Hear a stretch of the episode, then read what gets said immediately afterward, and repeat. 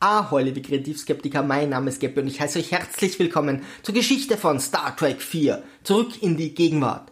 Der Titel Zurück in die Gegenwart ist entweder ein Buch der vierten Wand oder ich weiß nicht genau, was er mir sagen möchte oder The Voyage Home wurde einfach nur verdammt schlecht übersetzt. Vielleicht hat sich Leonard Nimoy gedacht, dass sich niemand mehr an Teil 1 der Film erinnern kann, da er einfach die komplett selbe Grundlage hergenommen hat. Irgendein übermächtiges, dieses Mal nicht im geringsten näher spezifiziertes Ding steuert auf die Erde zu, droht alles aus Versehen zu vernichten und muss von Kirk und Co. auf friedliche Weise gestoppt werden. Wenn bei Star Wars dieselbe Handlung zweimal funktioniert hat, warum nicht auch bei Star Trek? Dafür ist die Geschichte wesentlich feiner ausgearbeitet. Jedes Crewmitglied des Bird of Boy hat dieses Mal ausnahmsweise eine eigene Aufgabe und Spock wird endlich ein bisschen menschlich. Doch nun zu den Details. Eine Sonde, die wie ein abgebrochener Bleistift aussieht, bewegt sich auf die Erde zu und fängt aus Versehen an, die Meere zu verdampfen. Wer kennt sie nicht, die komplett übermächtigen und überlegenen Dinger mit dem IQ von Brot, die aus Versehen das Leben von Milliarden gefährden. Die Crew der ehemaligen Enterprise befindet sich mit einem Bird of Prey der Klingonen auf Vulkan und macht sich auf den Weg zur Erde, um sich den Anschuldigungen der Föderation und der Klingonen zu stellen. Sehen Sie, hier der Teufel in Menschengestalt, James T. Kirk. Da Kirk nun schon einmal unterwegs ist, zieht er sich die Sonde an. Sie sendet Wahlgesänge zur Erde.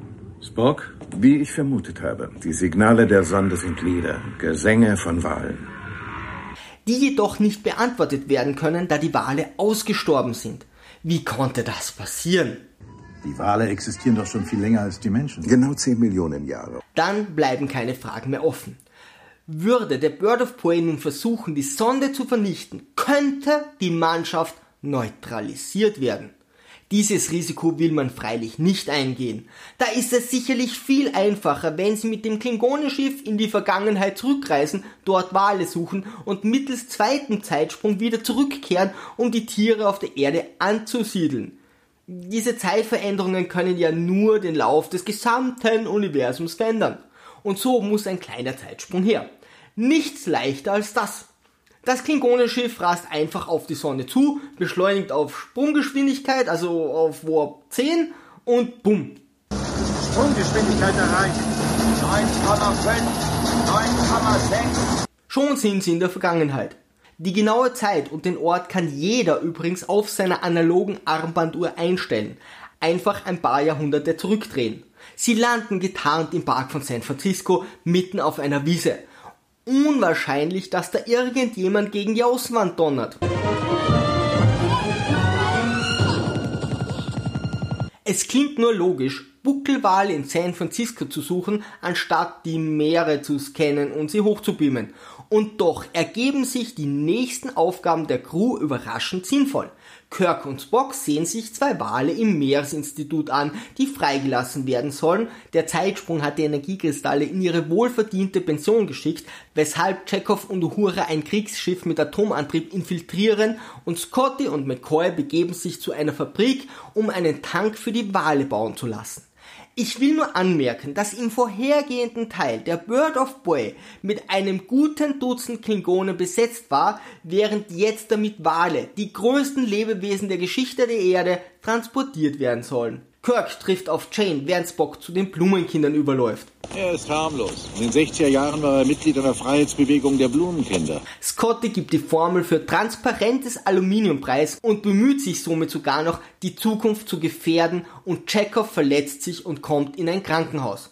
Aus irgendeinem Grund ist ihm die lebensbedrohliche Situation nicht gerade ins Gesicht geschrieben. Zum Glück muss McCoy nur ein bisschen mit seinem elektronischen Rasierapparat herumfuchteln und schon ist alles wieder gut. Wie muss ich mir die medizinische Ausbildung im 23. Jahrhundert eigentlich vorstellen? Hier ist eine neue Niere gewachsen. Der Doktor hat mir eine Niere Hier ist eine neue Niere gewachsen. Letztendlich werden die Wale ausgesetzt. Jane schleicht sich auf die Enterprise und gemeinsam machen sie sich auf die Jagd. Dass gerade jetzt, wenige Stunden nach der Freilassung der Tierchen, bereits ein Walfänger hinter ihnen her ist, ist ein überaus glücklicher Zufall, denn damit wirkt die eigentliche Entführung der beiden viel mehr wie eine Rettung. Kurz die Uhr gestellt, auf die Sonne beschleunigt und die Crew landet im San Francisco des 23. Jahrhunderts. Im letzten Moment können sie die Wale freilassen, die der Sonde antworten. Diese stellt ihre tödlichen Versuche ein und geht in Rente. Was zur Hölle wollte sie eigentlich? Die Crew kommt zu dem Tribunal. Spock wird nichts vorgeworfen, doch er will mitverurteilt werden. Captain Spock, Sie sind nicht angeklagt. Mr. President, ich gehöre zu meinen Kameraden. Ich glaube nicht, dass das so einfach geht. Flaniert mal zu einem Gefängnis und bittet die Wärter, dass sie euch ohne Grund einsperren. That's not how it works. Außer Kirk werden alle freigesprochen. Der Admiral verliert seinen Rang und wird endlich wieder Captain. So ein Glück, denn nun darf er auch bei den nächsten beiden Teilen mitfliegen. Wir nennen das die klassische Win-Win-Situation. Liebe Kreativskeptiker, Segel im Straff halten und auf zum Horizont!